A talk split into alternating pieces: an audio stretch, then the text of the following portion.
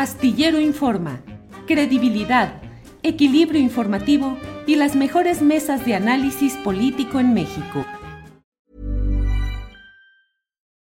Millions of people have lost weight with personalized plans from Noom, like Evan, who can't stand salads and still lost 50 pounds.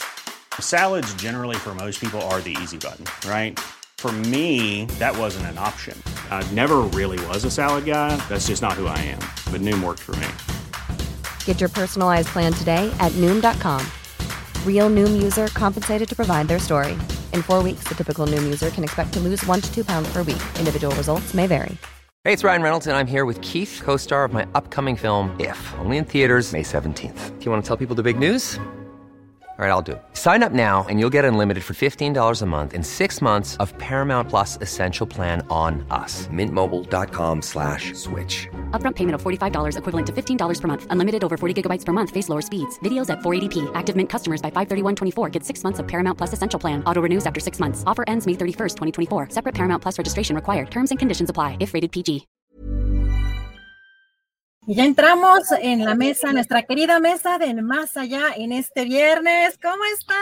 Hola. Muy buenas tardes. Hoy con un súper invitado tenemos a Federico Bonazo, músico y escritor, cantante de Juguete Rabioso. ¿Cómo estás, Federico? Muy buenas tardes.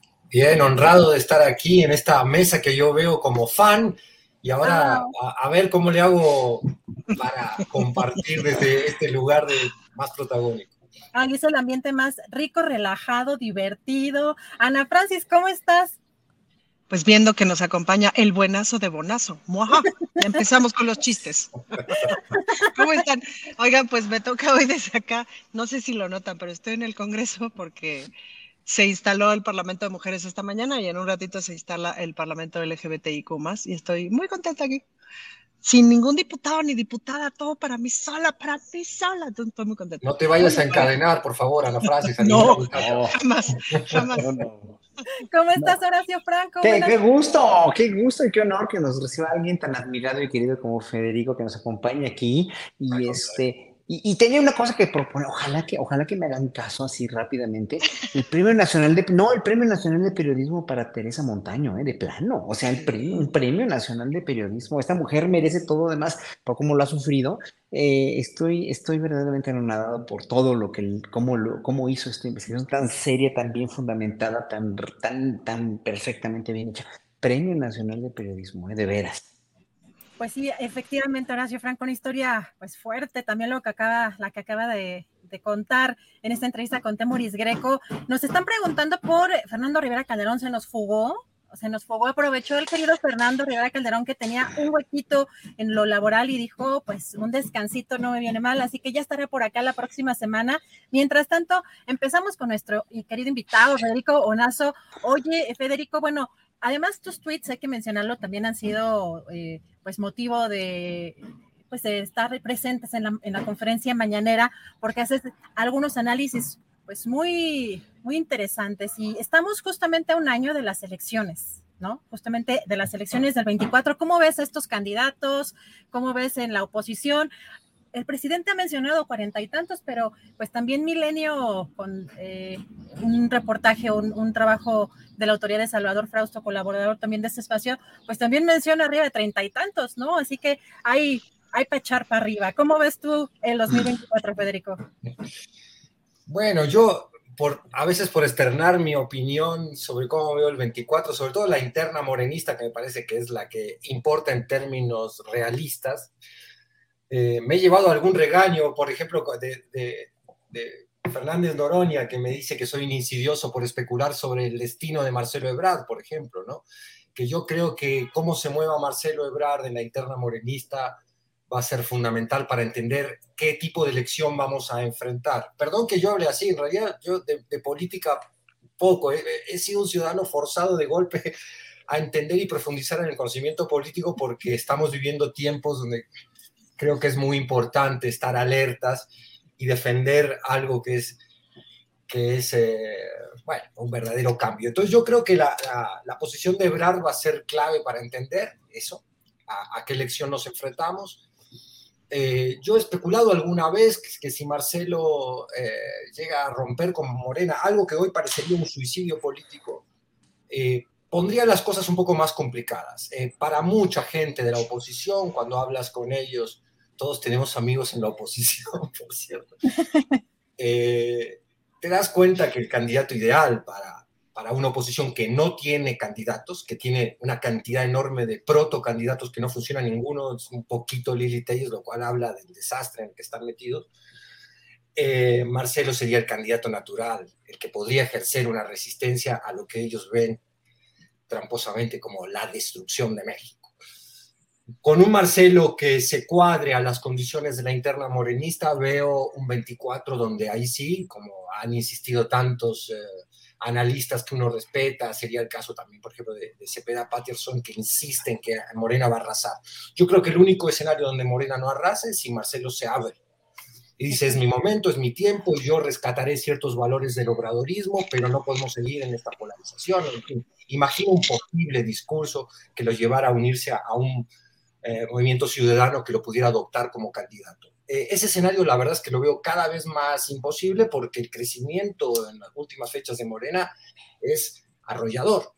Eh, y, lo otro es un espectáculo triste, ¿no? Tenemos estas declaraciones de Krill permanentes y esta, estas figuras que representan al viejo régimen, con Margarita Zavala, con un cuadri que mueve el bigote ahí atrás, que son más un teatro guiñol que una oposición contundente, diciendo que van a instalar un nuevo régimen político en México, es decir, no tienen el menor programa, siguen eh, perdidos ante lo que sería la construcción de una narrativa que los posicionara.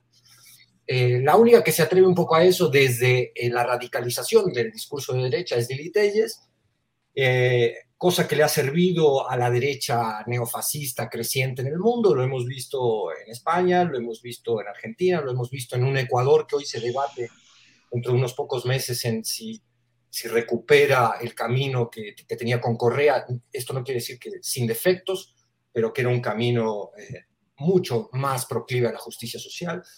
Esta, digamos, este, avanzada de la derecha neofascista, cuyo representante latinoamericano más más connotado es Bolsonaro, tiene su pequeñita representante en, el México de hoy, que es Lili Telles, que ha entendido que la radicalización del discurso eh, con las viejas banderas de la derecha, el positivismo este desbordado, puede generarle algún rédito político, pero que no le va a alcanzar sin duda para el 24, así más o menos lo veo.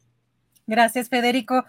Pues eh, Ana Francis, pues sí, a un año de estas elecciones, y ya pronto las encuestas o las famosas encuestas en Morena eh, menciona algo interesante, Federico, con el caso de Marcelo Ebrard y una decisión que podría tomar y que de pronto también está en los rumores dentro de la prensa, pero pues también del otro lado, el camino de la oposición quizás se ve mucho más complejo, pues con candidatos que no se pues no se ve que repunten, ¿no? Que llegaron quizá a un límite mm. y ahora con un personaje como de las élites, ¿no? De este columnista que es eh, Jesús Silva Herzog, que incluso, pues calificando la dependenciera a Lili Telles de ignorante, de elemental, ¿no? De medieval, eh, pues quizá no están, no está representando esa, esa oposición. ¿O cómo ves tú las elecciones el próximo año, Ana Francis? Bueno, que fue muy, muy bonita la respuesta que tuvo Lili Telles a ese periodista que escribió una carta muy bien escrita, que todo el mundo decía, ¿quién la habrá escrito? este, la verdad, la verdad. Pero, ¿cómo veo el escenario del, del 2024? Pues sí, supongo que me debato un poco en la idea de si esta posibilidad de que Marcelo huya y se pase para el Dark Side of the Moon es una posibilidad real o es una insidia. Em, a mí me parecería que a estas alturas en efecto sería un suicidio político, justo por la fuerza que ha agarrado Morena. Em, y es muy interesante cómo de veras la oposición no levanta y no levanta y cómo se muerde su propia cola. Mm, el otro día me encontré allá en Avenida Conscripto a Margarita Zavala repartiendo volantes. Estaba Margarita Zavala y como otras 15 personas vestidas de rosita y me llamaba mucho la atención justamente cómo han ido adoptando el color rosita a partir de que los colores de donde vienen, pues, este, pues ya saber qué significan. Pues sobre todo no necesariamente, salvo el azul, que me sigue pareciendo que significa lo que siempre ha significado, aunque ahora, claro, está ahorita absolutamente embarrado con el asunto del cártel inmobiliario y veo difícil, o sea, ya ves que están ahorita todos los alcaldes saliendo de, aquí se está cometiendo una cosa del, peligro inmobiliario, alerta, ¿no? Sale el impresentable de Mauricio Tabe, están haciendo un esfuerzo de monumental para decir, no soy yo, no soy yo, ¿no? Eh, cuando es así de las ratas le salen por las orejas, ¿no? Em, entonces, pues hay, un, hay una parte, supongo, supongo, del PAN muy indignada, ¿no? Por todo esto, porque hay una parte del PAN que no es así, eh, creo que lo mismo está pasando con el PRI, es que también aparecieron estas bardas de mejor solos que mal acompañados. En fin, la discusión interna de la oposición está muy interesante. Em, ahora, bueno, esta mañana, creo que sí fue esta mañana, ayer en la mañana, este, el diputado Jorge Gaviño, que es mi compañero de acá del Congreso de quien les he hablado en otras ocasiones porque nos hemos venido cayendo bien, probablemente me ha estado manipulando todos estos meses justo para hacer esta transición que he estado haciendo en este, en este tiempo. No lo sé, no tengo tanto callo político, ya lo, ya lo lograré tener, pero lo cierto es que es un tipo que sabe mucho y que lo he visto que hace cosas como para el bien común. Entonces, hace este proceso de apoyo a la jefa de gobierno, no sé qué, y sale Zambrano a dar unas declaraciones de misoginia, de machismo, justo con Leonardo Curcio, que yo las escuché, Adriana, y era así de, ¿qué estoy escuchando a los amigotes de mi papá hace 20 años, a los ingenieros amigotes de mi papá hace 20 años? ¿Cómo es posible que un presidente de un partido como el PRD, que además se supone que defiende una agenda izquierda, no se dé cuenta porque no se da cuenta de que lo que está diciendo es misoginia tras misoginia, tras violencia política de género, tras violencia simbólica, tras misoginia, tras rencor y ardor. Pero, ¿me explico? Entonces, pues están ahí, en el malabar de los, de los odios y en el malabar de a ver a quién le toca. Pues que Dios los bendiga. Gracias, Ana Francis. Horacio Franco, ¿cómo ves tú de aquí a un año las elecciones del 2024 en Morena y en pues, la oposición, que también eh, pues quizá no se han decidido, se ve muy complicada la, la situación para la oposición. Bueno, primero Morena tiene que cuidarse, cuidarse mucho, cuidarse mucho de que, de que ya, ya, no, eh, ya no se pueden presentar impresentables como candidatos, como lo hicieron con Guadiana. Eso fue un craso error que van a pagar muy caro. O quizás es un pacto, es un pacto político que, a, los cuales los políticos están acostumbrados, pero el pueblo ya no, ya no quiere saber nada de ellos, ya no queremos saber nada de estos pactos políticos siniestros que hicieron que México se convirtiera en un desastre de migraciones políticas, de simulaciones políticas, de, manipulaciones al, erario, de robo, de saqueo, mira, lo estamos viendo, lo vemos día con día, ¿no? Entonces, eh, yo no sé, yo creo que eh, en primer lugar Morena tiene que cuadrarse a seguir siendo movimiento antes que convertirse en un vulgar partido, ¿no? Eh, siento mucho decirlo así, pero eh, así es, o sea, nosotros los ciudadanos creemos en Morena o creemos, queremos seguir creyendo en Morena como un movimiento de transformación que tiene una marca registrada, que es un partido, pero que esa marca registrada no, no siga el sino de todos los triste sino y destino de todos los partidos que están ahorita precisamente ya eh, en una fase terminal, en una fase de asfixia, porque pues tristemente vimos que pese a que hubieran podido lograr cosas o lograron cosas muy importantes desde el principio panista de formación en los, en los años 30, que nos guste o no, fueron principios, el, el PNR, luego el PRI también tuvieron principios, los respetaron, los siguieron, los trataron de hacer con toda la corrupción que la política implicaba o siempre implicó en el poder en México desde hace siglos, eso no lo vamos a negar tampoco, pero tuvieron principios al principio, tener principios al principio eh, es una cosa que, me, en verdad, en verdad era muy, muy provisoria. Al haberse quedado tantos años, al haber habido una simulación en esto y al haber llegado ya a tantos años de prismo y a tantos años de una dictadura perfecta como la llevó el PRI, como la llevó, llevó a México en el PRI, luego con el PAN coludido y luego la simulación del cambio con Fox y luego haber, haber nombrado una, perdone, pero una reverenda bestia como lo demuestra hasta el día de hoy o el día de ayer con sus tweets este pobre hombre que ya no da ni pie con bola, como también me extraña mucho lo de lo de Loesa, lo de la escritora Loesa, que es verdaderamente pues patético, ¿no? Pero bueno, independientemente de todo eso, eh, eh, ¿qué fue lo que pasó? O sea, perdieron los principios, se perdieron ellos mismos, perdieron su, su, brújula, perdieron su orientación, perdieron todo. Y al haber perdido todo no les quedó nada más que así agarrarse a 20 uñas en un, como, como, en, como en un este, como, como, como, en un risco en el, del cual se están cayendo para unirse y coludirse, pero pues estamos viendo que no pueden, no pueden porque aparte de que no, no saben cómo, porque no tienen el know-how de cómo, no tienen el, el, el proceder de cómo, no saben, no saben ni qué hacer, porque no tienen principios ya, porque a final de cuentas los principios que tuvieron se perdieron, los perdieron con el robo, con el saqueo, con la simulación, con todo lo mal que hicieron y mal que gobernaron este país. Y claro, pues obviamente ahorita, hoy por hoy, está así como de, de pues que va a ser la oposición tan, tan, o sea, si los dos personajes de la oposición o del PAN ahorita son Lili Telles y Santiago Krill, pues imagínense cómo van a estar los demás. O sea, no hay para, no, no hay para dónde. O sea, que me nombren un líder de la, de la derecha o de la oposición que tenga respeto, que tenga admiración por parte del pueblo y de veras este, me, cuadro. O sea, dicen Beatriz Paredes, pues todo mundo tiene cola que le pisen, Beatriz Paredes, bla, bla, etcétera, etcétera. Todo el mundo tiene una u otra cola que le pisen, ¿no? Entonces es muy importante que Morena se cuide de esa gente que le pisan la cola también, como Guadiana, por ejemplo, ¿no? En ese sentido.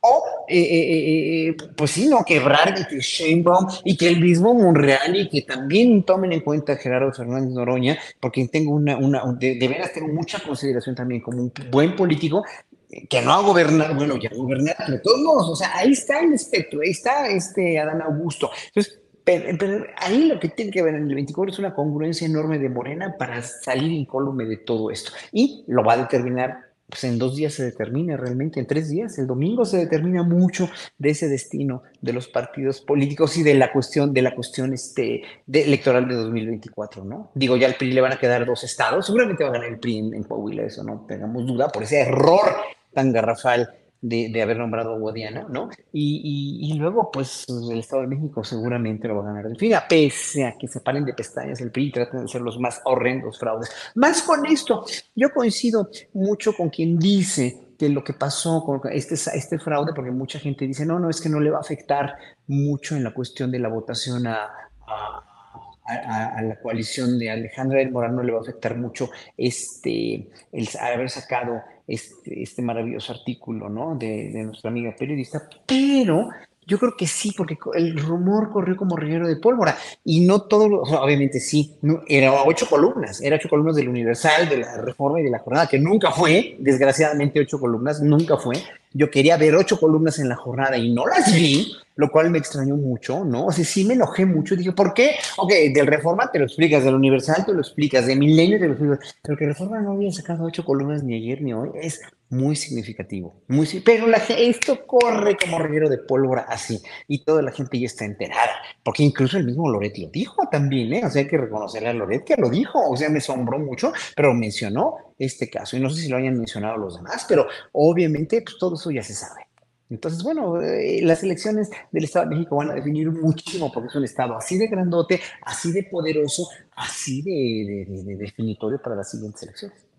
Gracias, Horacio. Federico Buenoso, ¿tú qué has visto? ¿Qué te ha llamado la atención en esta contienda en el Estado de México, en Coahuila? Pues sin duda muchos movimientos y sobre todo en los últimos días, pues declinaciones, pero del partido, no de los candidatos, en el caso de Coahuila, ¿no? De Lenin Pérez bueno, de la candidatura de Lenin Pérez, que él no quiso declinar, él le siguió firme igual que Ricardo Mejía Verdeja, pero los dirigentes nacionales de esos partidos en acuerdo con Mario Delgado. ¿Cómo, cómo viste todo este proceso? Ya estamos a unas horas de que se lleve a cabo. Sí, sin ser un experto en Coahuila o en las internas profundas de los partidos, porque lo que vemos es la superficie de lo que en realidad se resuelve en lo oscurito eh, quisiera resaltar lo que decía recién Horacio. Eh, la ciudadanía está muy cansada de ese tipo de maniobras y si le hacemos caso al presidente cuando dice que hay una madurez política creciente en el electorado, yo coincido con ese diagnóstico del presidente, también eso significa que no se tragan ya más estas movidas falsas y mm, más que hacer una reflexión que, pueda aportar algún dato a, lo, a este desastre, este desorden que hay en la elección de Coahuila, yo creo que valdría la pena, y retomando la línea del pensamiento de Horacio en la intervención que, acaba de hacer, es un poco qué significa la bandera, por ejemplo, sacar al PRI de Coahuila. O sea, por supuesto que los Moreira, eh, que siguen siendo los que manejan los hilos allí, eh, sería un buen golpe sacarlos, pero sacarlos con qué? con personajes que representan aquello que debíamos combatir, trastocando, como digo siempre, perdón si me repito, fines con medios, es decir, la ciudadanía ha identificado los fines y ha identificado que no todo fin justifica cualquier medio. Y es decir, si vamos a combatir eh, solo para decir simbólicamente ganamos eh, en Coahuila con personajes que representan aquello mismo que nosotros venimos a transformar, pues el avance es muy pobre y lo que logramos es acentuar la impresión que tiene gran parte de la ciudadanía que no necesariamente es anti 4T, sino que tiene criterio propio que dice, bueno, ¿en qué se distingue? ¿No? Eh, ¿Cuál es la diferencia? Eh, ¿No será que el PRI en realidad se ha transformado y se ha colado dentro de Morena con tanta gente oportunista, como vimos al, alcalde, si no me equivoco, de Ciudad Juárez con el horrible eh, la tragedia espantosa de, la estación migratoria que ya venía incendiando, un alcalde morenista que venía incendiando los ánimos de la población con xenofobia, con la criminalización de la migración. Eh, esos son los personajes eh, que llevan a cabo el ideario de Morena. Entonces, lo que dice Horacio me parece clave y la, eh, en cuanto a que ese tipo de maniobras políticas solo para conquistar el espacio político, poner el color de Morena en el estado correspondiente, no alcanzan ya a convencer a una ciudadanía que ha adquirido un enorme sentido crítico. Y es lamentable por lo representativo el caso de Coahuila. Yo creo que es una alerta muy importante de lo que no debe hacerse. Gracias, Federico. Eh, Ana Francis, hay pues en el camino al 24, que quizá eh, esta oposición o estos, estos intelectuales, sobre todo de estas élites, ya no se ven representados quizá por extremos como el de Lili Telles. Y pues llamó la, atención algunas declaraciones del diputado Gerardo Fernández Noroña. Vamos a, vamos a escuchar de qué se trata. Solo diré que desde que la ministra presidente Norma Piña llegó a la presidencia de la Corte, previo a una maniobra brutal para desacreditar a una mujer ejemplar. Ha sido desastroso, faccioso, majadero el actuar del Poder Judicial. Baste señalar que la mayor opositora que hay en este momento a nuestro gobierno es la ministra presidente de la Corte yo no dudaría que la acaben haciendo candidata a la presidencia, porque es la única que ha mantenido. Lamentable, lamentable que lo haga desde una posición institucional, disfrazada de juez, planteándose la impartición de justicia.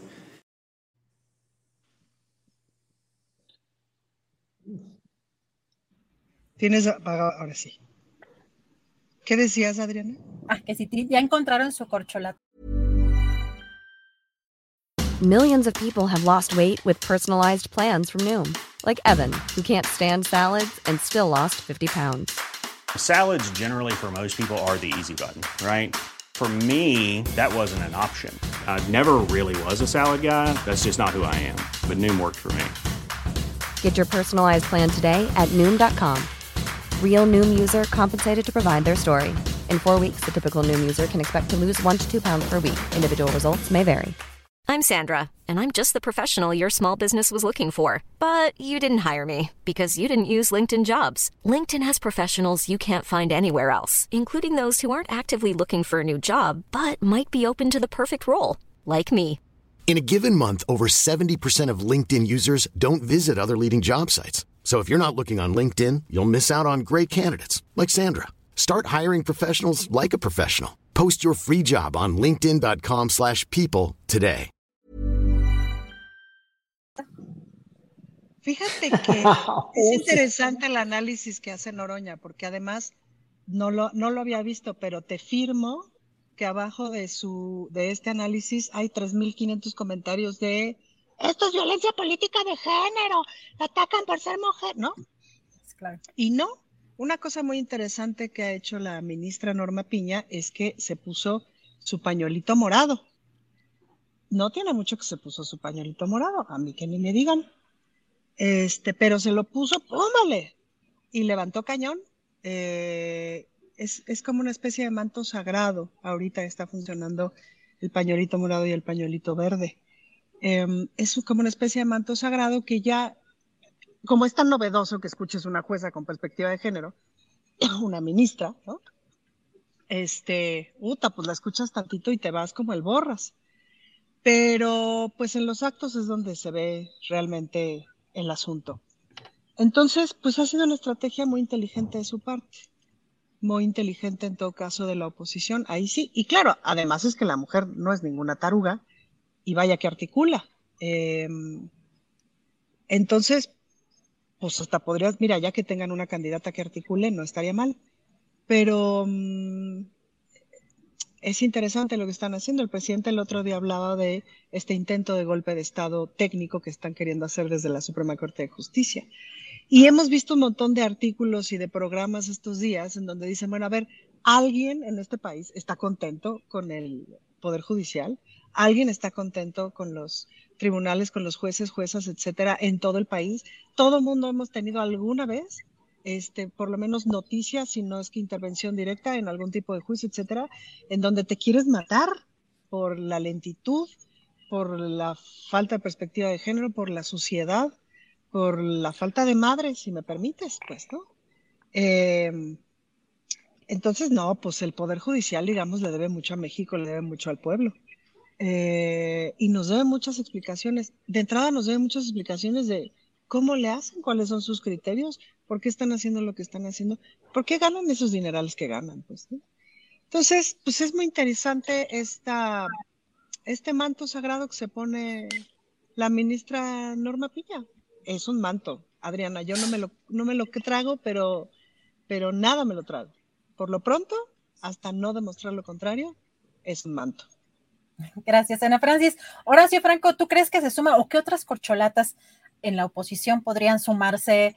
Pues ya que quizá un personaje como Lili Telles, bueno, en este artículo de, Silva Herzog, pues criticaba tanto a Krill como a Lili Telles, que son los que relativamente están despuntando, ¿no? En el caso de Krill, pues como un personaje que representa un poco pues lo, lo, viejo, ¿no? Que no han sacado nuevos cuadros en el Partido Acción Nacional y, en el caso de Lili Telles, pues le tocó como los peores calificativos. Entonces, ¿cómo, quién crees que podría sumarse a la, a la, a la oposición como corcholata en los próximos meses y podría ser un personaje como, como el que menciona Gerardo Fernández Oroña o alguien más?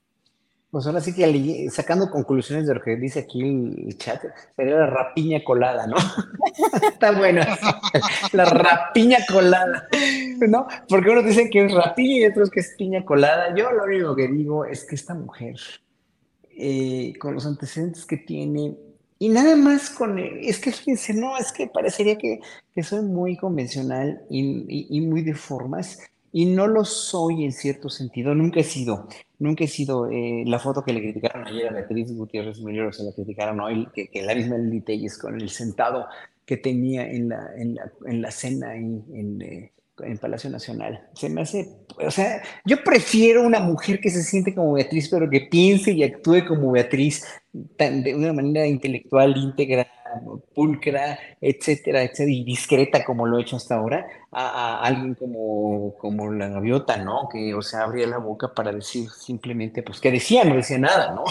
O, o, las anteriores primeras damas, que bueno, en fin, no, no, no quiero profundizar porque es muy, es muy, este, es muy obvio, ¿no? Eh, pero la cuestión aquí es, es va, va, va va más allá del protocolo, ¿no? Pero una, una, una, una magistrada presidenta de la Corte, una, una presidenta de la Suprema Corte de Justicia, que hace este, entre comillas, acto de rebeldía al no pararse cuando llega el presidente allí en Querétaro, que fue significativo, que fue totalmente una, pues eh, vamos a de una grosería o de una posición personal o de una, no, no, no, o sea, va, va más allá de todo, o sea, si no, yo por ejemplo que soy ateo, cuando me invitan a una misa voy a tocar a una misa, me invitas a la misa voy a tocar, si no, no participo y me quedo atrás, ¿no? Me quedo atrás para no tener que arrodillarme porque yo no me arrodillo, no, no, no, no, me gusta arrodillarme, ni me gusta formar parte, eh, hacer algo de lo cual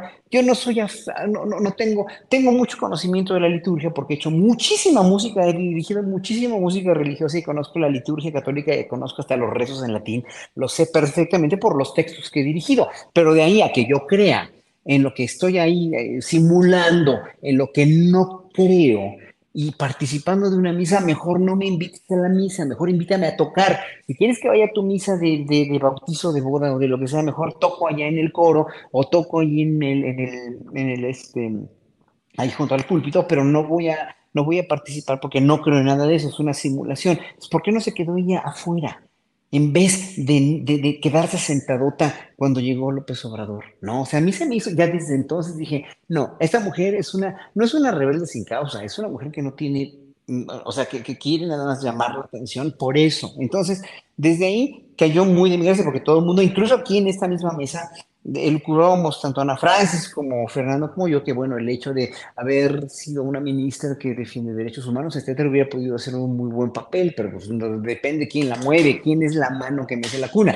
Yo creo que ella precisamente no es Piña Peña, dicen sí, pero puede ser también otros intereses. Y yo creo que todos ellos, miren, a todos ellos, a los que mencionamos, Lili Telles, Krill, Piña o quien sea, todos ellos son títeres de una mano que los mece nada más, que son las manos que mecen la cuna de la derecha en todo el mundo, que son los industriales, los magnates, los, todos los ricos, todos los machuchones que sí tienen el poder en verdad que es es, estar subyugando al pueblo, estar eh, verdaderamente eh, eh, presionando al pueblo para sus intereses económicos, usando como títeres a los gobiernos.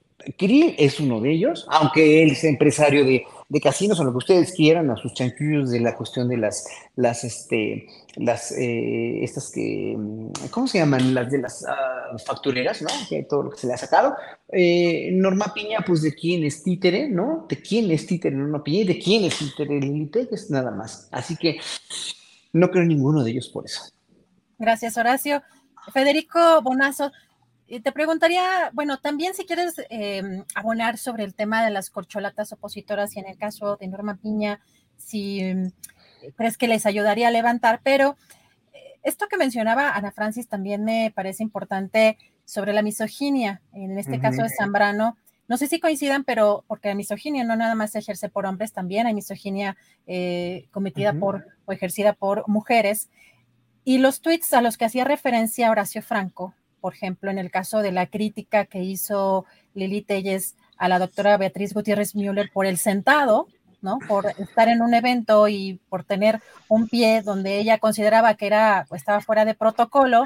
Y este tweet, si nos lo puede poner Juanjo, este tweet para, para ver eh, con más detalle y recordar lo que pusimos al principio, de alguien como Guadalupe Loaesa, que de pronto yo diré, bueno, ¿en qué siglo estamos? Eh, alguien que creo que estuve en una máquina del tiempo y me fueron a, votar en el siglo XIV, ¿no? Se fue, a su personaje de las niñas, bien. Eh, pero incluso creo que hasta fue más allá, ¿no? Ana Francis, más allá del personaje de las niñas, ¿quién todavía tenía quizá, este, o sea, no tanta... Em, o sea, no, no tanto conservadurismo, podría ser vacuidad, superficialidad, este, pero eh, no sé, aquí, aquí qué mezcla tan compleja, no, no me hace mucho sentido quizá con lo que era eh, un poco, no progresista, pero no tan conservadora, ¿no? Pero hemos estado viendo, creo que algunos tweets que, pues...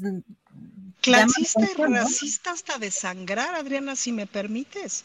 Sí, pues adelante. Mostró unos gemelitos preciosos y no sé qué, y por ahí saca una foto, no sé qué. O sea, es como, este. Bueno, de este tema no puedo hablar hasta el próximo viernes. Ya. Sí, yo por eso no te, por eso no te pregunté, por eso no te pregunté, ¿no, Federico?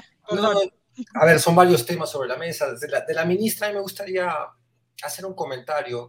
Primero, evidentemente, eh, se va a usar cualquier tipo de reivindicación que tenga una enorme fuerza en la población, como puede ser la reivindicación feminista o como puede ser la reivindicación de las minorías discriminadas, eh, para atacar al rival político de turno. Eh, yo también creo que ya estamos todos más o menos entrenados para distinguir cuándo hay misoginia y cuándo hay un uso falso eh, de una denuncia de una supuesta misoginia. Yo creo que es tan burdo, tan evidente, y un, un tuit como el de Loesa este es tan, tan ridículo. Es, eh, eh, veía, no me acuerdo qué tuitero nos, nos, pedía comparar quién había hecho más el ridículo esta semana, Loesa era una, y luego Dresser tomando vino blanco en Ucrania, en los restaurantes de lujo, y, y, y sonriendo con militares ucranianos como si hubiera ido a la ceremonia de los Óscares y no a un país en guerra, una guerra difícil de explicarle al mundo porque tiene sus complejidades, pero donde no hay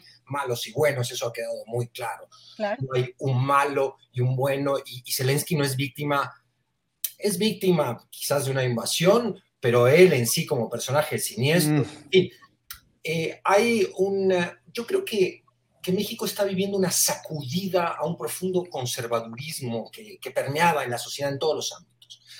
Uno de esos ámbitos súper conservadores era el Poder Judicial. Con Saldívar habíamos visto eh, intentos de modificación del statu quo judicial, es decir, la familia judicial desidealizarla y, bajarla de ese privilegio en el que estaba y empezar a revisar cómo se mueve, dónde está fallando y cómo puede adaptarse a una transformación inevitable del sistema de justicia en este país. Que hay que decirlo, no solo eh, adolece de un sistema judicial corrupto y, malo y que es necesario criticar, porque hasta hace poco era sacrílego criticar el Poder Judicial en este país, sino de una procuración de justicia, que es uno de los deberes y pendientes de esta administración, que también es muy pobre, está llena de corrupción y que no se entiende cómo se la quiere sostener con medidas como la prisión preventiva oficiosa, que a todas luces, desde mi perspectiva, eh, es violatoria de los derechos humanos. Es decir, hay una enorme deuda en el, todo el sistema de procuración de justicia, desde el que levanta la carpeta hasta el que la ejerce. Pero en general creo que hay eh, un cuestionamiento a una hipocresía que se sostenía como una escenografía teatral y que todo el mundo eh, consideraba eh, que bajo esa escenografía se podía subsistir.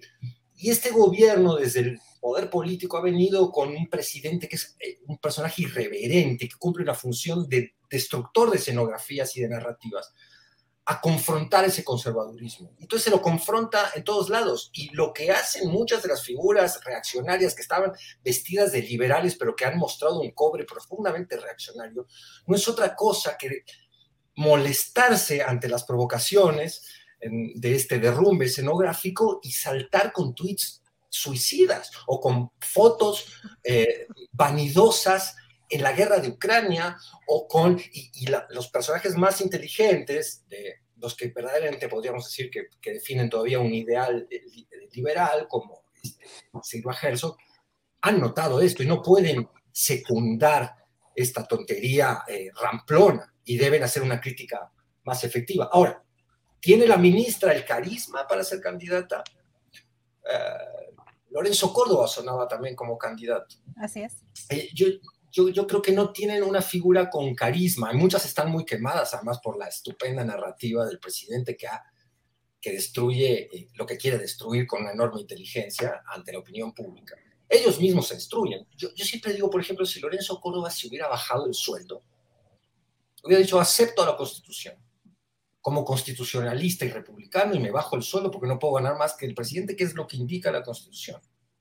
Se las ponía más difícil, pero eh, su, amor a, la lana, al privilegio, eh, desnuda que detrás del liberal, del antipopulista, de, eh, están una serie de personajes que, que, les gusta mucho el poder, el dinero, el privilegio, etc. Algunos más inteligentes que otros y algunos... Bueno, en fin, entonces yo creo que hay un combate al conservadurismo y que el conservadurismo eh, está muy irritado ante ese combate. Gracias, Federico. Perdón, luego a lo mejor les pongo varios temas. Es que como Ana Francis no puede hablar del Estado de México y de Coahuila el día de hoy, está en veda electoral y hay que cumplir a cabalidad. Entonces, bueno, a lo mejor este para no, porque quiero hacer que todos hablen de todos los temas excepto Ana Francis hoy. Ana Francis, bueno, no sé si tú de lo de Ucrania, es que a mí me llamó mucho la atención también este viaje muy particular, eh, que no sé en calidad de qué exactamente, pero y, los gigantes de, de lo de de su viaje, ¿no? Por, por, por eh, ya, ya, incluso con fotos con Zelensky, con el presidente Zelensky, y qué significan este tipo de intelectuales en un de México allá, con qué trascendencia tienen este tipo de personajes para Ucrania. No sé, digo, pues igual es, que... un poco complejo el análisis, pero, pero brincó mucho, ¿no? Pues brinca mucho. Fíjate que cuando yo leí esta estadística de que el primer lugar de discriminación en la Ciudad de México tiene que ver con el color de piel. Em, no necesariamente es que no me lo esperara, pero me parece que para mí ha sido como muy sorprendente la profundización en el análisis del cruce de discriminaciones entre el color de piel y la clase social, ¿no? Em, y todo lo que significa. Hernán Gómez Bruera sacó este video de de lo que piensan los fifís para el voto, no sé qué, híjole, y te quieres morir, pues, ¿no? Y entonces, como que hay una especie como de, como de racismo, clasismo que es muy evidente, y cuando le empiezas a rascar y a rascar y a rascar y a rascar, empieza a salir todo lo no evidente, pues, ¿no? Em, y entonces empiezas a descubrir que para mí ha sido ese proceso que tampoco tampoco teníamos manera quizás de verlo antes, a partir de cómo reacciona la oposición ante un presidente que habla con un acento del sureste, que, eh, cuyo color de piel no es blanco, ¿me explico? Y que representa mucho más este, a toda la porción del pueblo históricamente no representada. Y cuando empiezas a ver cómo van cambiando los gabinetes y cómo van cambiando los gobiernos y cómo va cambiando el color de la cara y cómo las conferencias matutinas este, va siendo mucho más evidente eso y lo comparas con el pasado, ¿no? Em, pues hay una revolución que está ocurriendo que tiene que ver con eso, con nuestro profundo raciclasismo. Em, y en ese sentido, pues ni modo de no reconocer que hay una élite académica, científica, artística, la del arte te la tengo reubicada, la del teatro, bueno, ni se diga, eh, que no miran ese raciclasismo y que, y que ahí está, pues, y que parten desde ahí, o sea, que, que trabajan desde ahí y que accionan desde ahí. Denise Dresser siempre ha sido una adoradora del norte, una adoradora de Estados Unidos.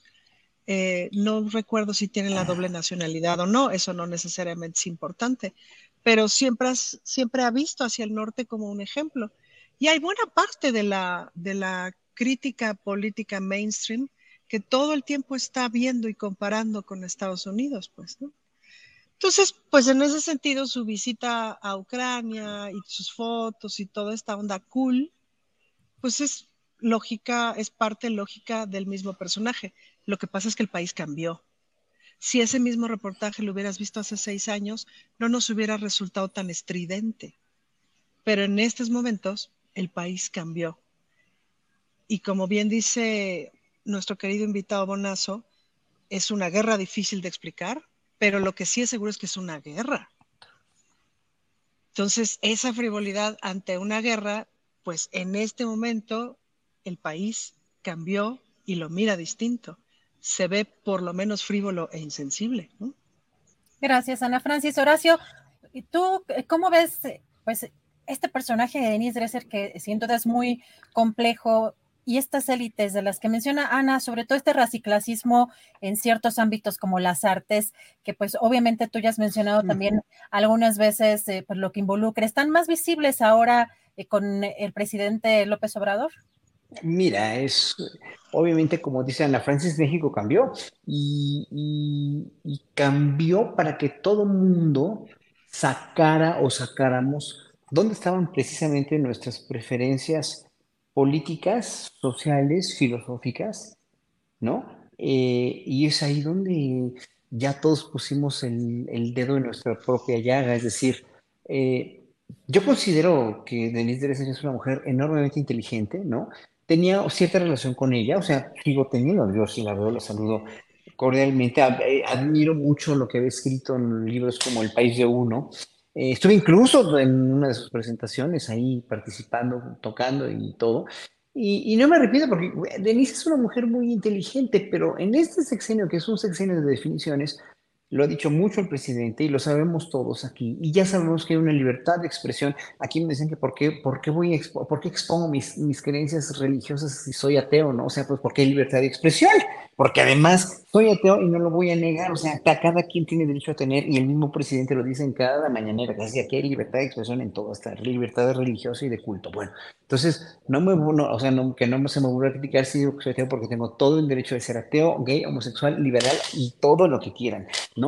Entonces, Denis Dresser ya sacó el cobre de, el mismo Sergio Aguayo también, que lo oíamos en las mesas de Aristegui eh, eh, todos los lunes con, con, mucho interés, ¿no? Y con, mucha, con muchas verdades que decían en, hacia gobiernos que verdaderamente eran muy, muy malos que tuvimos anteriores y que hoy por hoy pues, se ha definido. Son, son tiempos de definición y de que cada quien, cada uno de nosotros, intelectuales, artistas, pensadores, eh, eh, periodistas, saquen en verdad el cobre. El problema aquí, la cuestión medular, es que si lo haces por convicción como lo hago yo, en mi caso personal, o como lo estoy seguro que lo hace Ana Francis, lo hace Federico, lo hacemos, lo hace Julio, lo hace, lo hace Vicente Serrano, lo hace Ernesto de Ledesma, si lo hacemos por convicciones personales y no porque nos estén chayoteando, dando dinero para hablar bien o porque tengamos un interés peculiar en algún puesto de poder,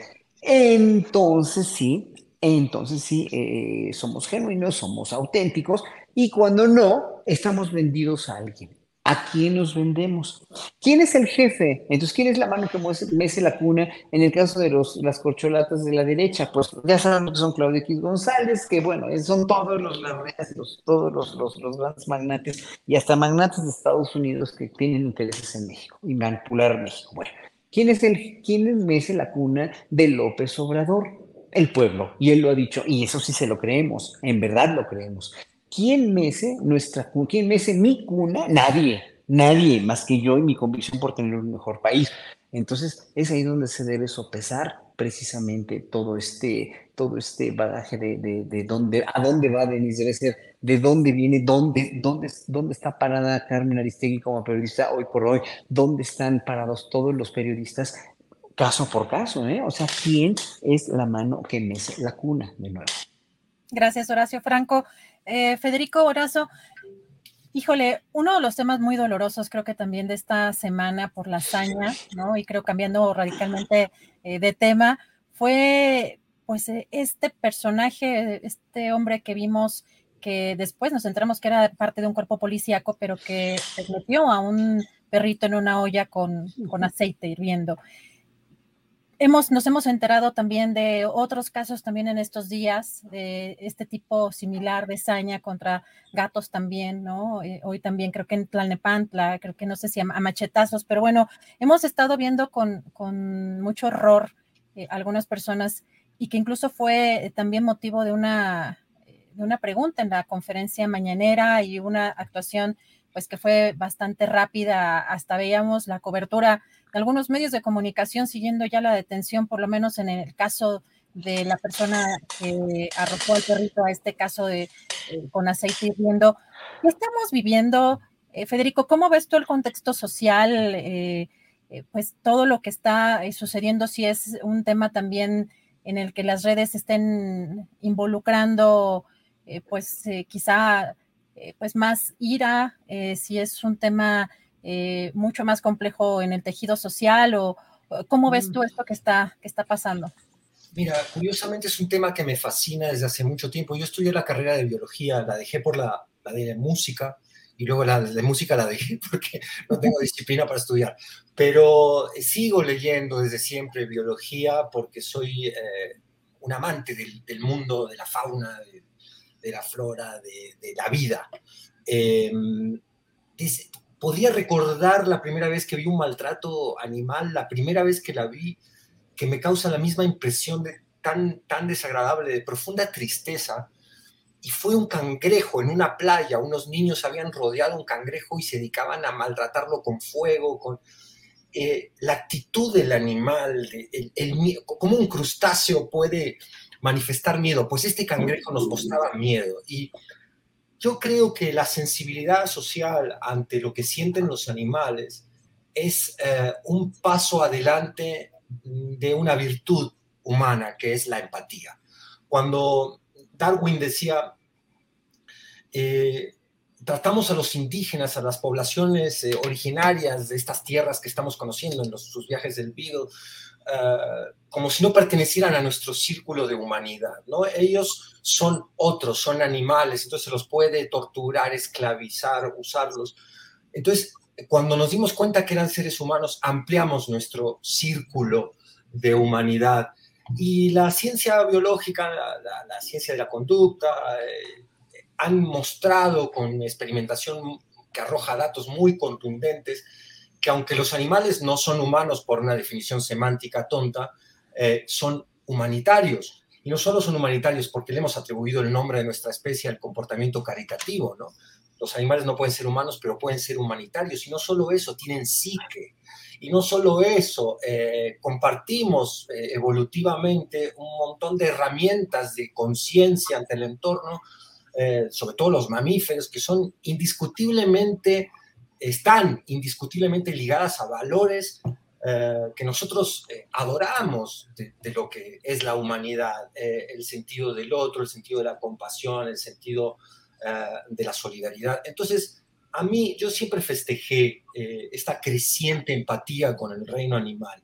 No pude terminar de ver el video del perrito. apenas... Oh. apenas vi que, que, este cuate lo iba a echar, suspendí porque me, me representa una crueldad enorme. También sé que hay una contraparte de esto que es como una, un antropocentrismo, ¿no? que también dotamos a los animales de una serie de cosas que depositamos en ellos que no tienen necesariamente. Ellos no son los buenos de la película, eh, pero sí son muchas veces las víctimas. ¿no? Y qué sé yo, eh, creo que es eh, muy importante que entendamos que pertenecemos, porque que pertenecemos a un algo más grande que compartimos con los animales, con la naturaleza. ¿Por qué?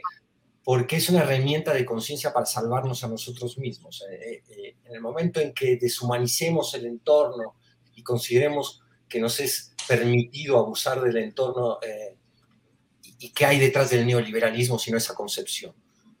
Es la concepción antropocéntrica por definición de que podemos destrozar el mundo por el profit.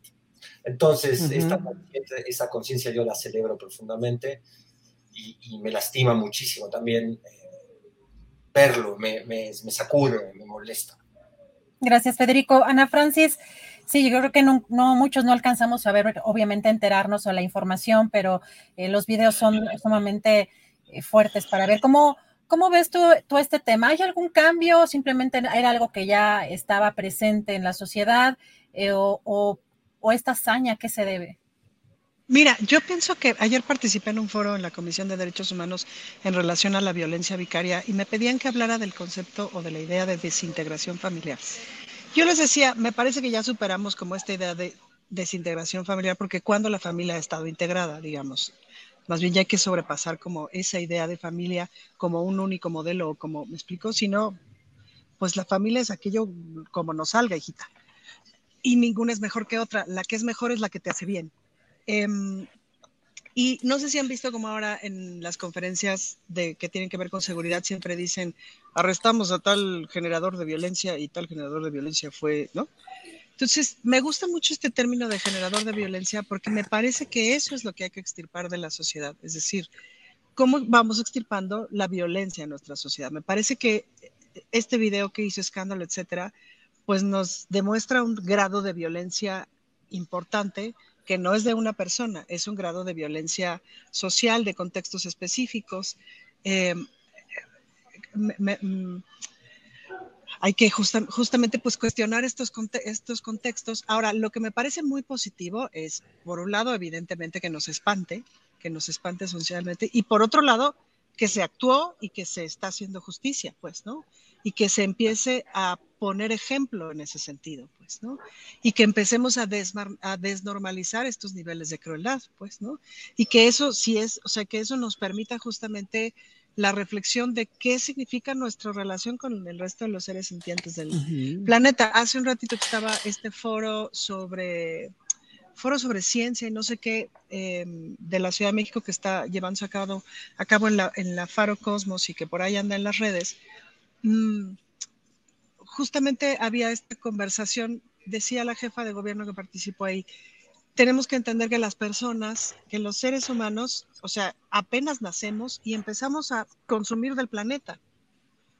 La pregunta es, digamos, visto desde la política pública o visto desde lo público, ¿qué hacemos con esta circunstancia y cómo miramos el desarrollo? ¿Cómo Sin joder al planeta, ¿no? Y en una otra forma de convivencia con el planeta, pues, ¿no? Entonces, fuerte, no vi el video, por supuesto que no. En cuanto leí la descripción, me conmovió mucho, por ejemplo, ver a la secretaria de seguridad, o sea, ver a Rosa Isela en la mañanera muy conmovida y muy eh, como lo describió, de infinita crueldad, ¿no? Un acto de infinita crueldad. Esas fueron las palabras que utilizó, si mal no recuerdo. Y me parece muy bien que estemos en un momento en el que por lo menos todo el mundo estemos de acuerdo en que eso es un acto de infinita crueldad, que no es normal y que necesitamos evidentemente castigarlos, etcétera, pero sobre todo necesitamos aspirar a un estado de las cosas en que eso no ocurra. Gracias, Ana Francis. Bueno, solo para Canal 22 terminamos esta mesa. Quienes quieran escuchar la respuesta de Horacio, pues pásense a YouTube. Pero por lo pronto a Canal 22, muchas gracias. Gracias, hasta la próxima, Canal 22. Y Horacio, Horacio, eh, pues se decía justamente Rosa Isela se veía efectivamente conmovida en la conferencia mañanera, pero las penas mencionaba que iban de cuatro a seis años. ¿Es suficiente para esta hazaña el riesgo, por ejemplo, que correría una persona, eh, pues eh, ya cuando ves que está agrediendo a un animalito, eh, pues con esta hazaña hay riesgo para otras, eh, para otros seres humanos, brinca esa, esa violencia de, animalitos, a, o sea, de ejercer esa violencia contra los animalitos, es un riesgo para otras personas. ¿Cómo tuviste todo este tema, Horacio? Mira, cuando hay en un ser humano que sufrió de niño, que el papá lo golpeaba, que la mamá lo golpeaba, que el papá lo violaba, que la mamá, eh, o que veía violación de, del parte del papá a las hermanas o a la mamá, mezclado con el alcoholismo del papá, etcétera, etcétera. O sea, ese es, ese es, un, ese es un polvorín para, para crear un ser humano con mucha violencia, con mucha, con mucha violencia y todo lo que viva en su vida este tipo, este, este hombre o esta mujer con tanta violencia, pues lo va a marcar, obviamente, va a ser, va a ser, lo va a reflejar en toda su historia. Ese es un polvorín, un cóctel de educación, un cóctel que se, pues, da mucho en este país y en muchas partes del mundo, ¿no? Obviamente. Pero ya unado a una educación donde finalmente no tienes el amor de los papás, porque no lo tienes, no tienes el seguimiento de la escuela, no tienes el seguimiento de la sociedad, y no tienes, tienes esta familia desintegrada, precisamente disfuncional, que trátese de la familia que sea, ¿eh? eso, no tiene nada que ver. Pero aparte de todo, creces sin eso y ya en, tu adultez eres un cóctel de rencores, de vicios, de vicios este, en tu educación, y aparte te drogas o te alcoholizas y traes coraje contra ti, contra el mundo, pues eres un polvorín que va a, a que nos, como este hombre, este señor que es un policía, va con su coraje, con su ira, probablemente con su alcoholismo, probablemente con su drogadicción, no, no, no, no, no quiero señalarlo a él, nada más.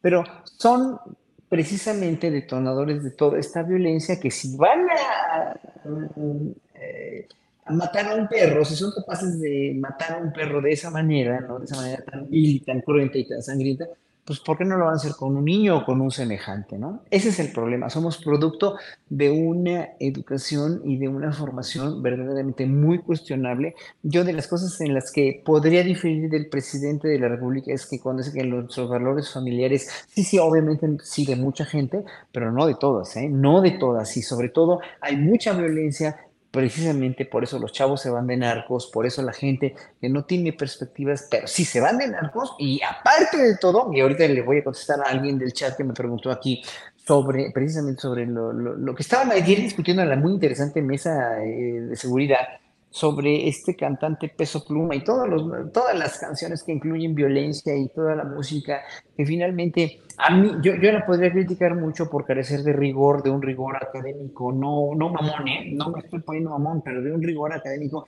porque por ejemplo los Beatles son música popular, o los danzones son música popular, o, o, los Rolling Stones son música popular, de gran altura, de gran nivel, y con una gran manufactura, y con una gran manufactura intelectual y creativa también y de arquitectura las músicas estas a veces no, siento decirlo, sobre todo el rigor con el que se canta, el rigor con el que se sostiene una línea melódica, pero no voy a hablar de eso, voy a hablar de los textos, ¿no? Obviamente, si tú a alguien lo educas con esos textos y no conoce otra cosa, pues somos polvorines, Adriana, somos polvorines nada más, ¿no? De esa gente es un polvorín que puede matar a cualquiera en cualquier momento y a cualquier hora y pues un perro que no le significa nada, pues más y las penas, pues si son de seis o siete años, ya qué importa, la gente está muy dañada y va a volver a delinquir, a menos que le metas de veras una terapia y una gran campaña para toda esa gente de sensibilización a partir del arte, de la ciencia, de la cultura y de enriquecer su vida dentro de la cárcel, si tú quieres, con lecturas, con películas, con,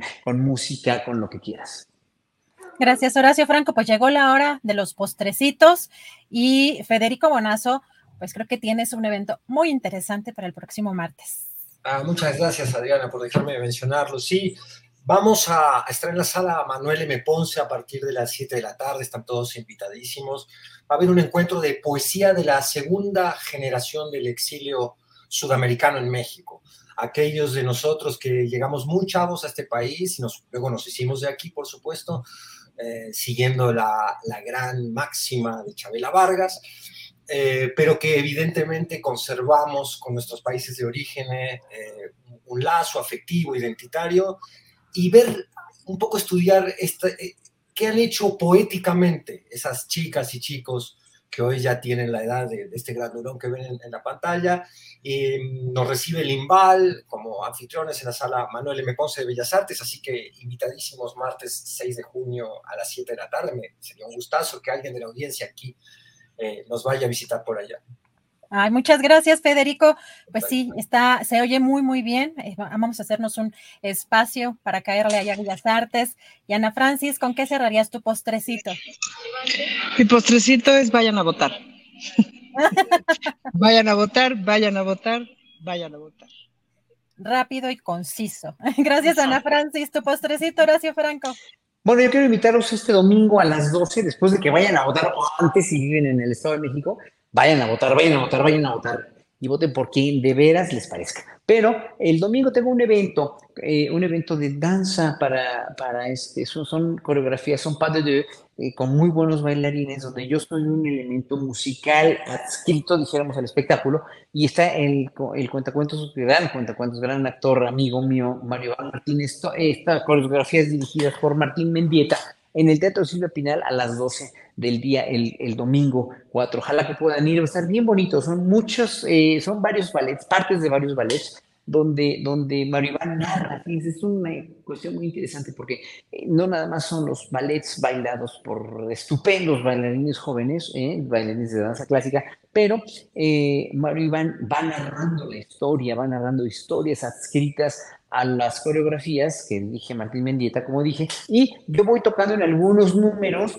interactuando también con los bailarines. Es una manera nueva realmente de hacer esta danza, porque la danza pues, es un espectáculo eh, interdisciplinario, porque hay música en el foso de la orquesta y está en los bailarines, está en la iluminación, la escenografía, pero aquí todo va a estar integrado en el mismo escenario pero la poesía de, que va a decir Mario Iván, toda la cuestión literaria que va a decir Mario Iván y la música que voy a tocar yo en, en algunos momentos de, la, de las coreografías también, va a ser muy interesante. Ojalá que puedan ir. Es para niños, dirigido a niños, Adagio en la marcha del ballet en, en el Teatro Silvia Pinal domingo a las 12 del día. ¿Niñas grandotas también podemos ir? También, claro que sí. Es para todos. Es para todos. pero las niñas muy... grandotas.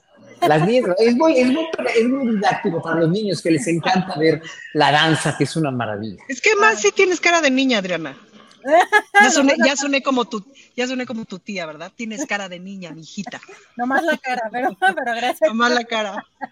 Muchas gracias, Horacio Franco, Ana Francis, Federico Bonazo. Muchísimas gracias por acompañarnos hoy en esta mesa del más allá. Nos vemos la próxima. Un fuerte abrazo y bonito fin de semana. When you make decisions for your company, you look for the no-brainers. And if you have a lot of mailing to do, stamps.com is the ultimate no-brainer. It streamlines your processes to make your business more efficient, which makes you less busy. Mail checks, invoices, legal documents, and everything you need to keep your business running with stamps.com.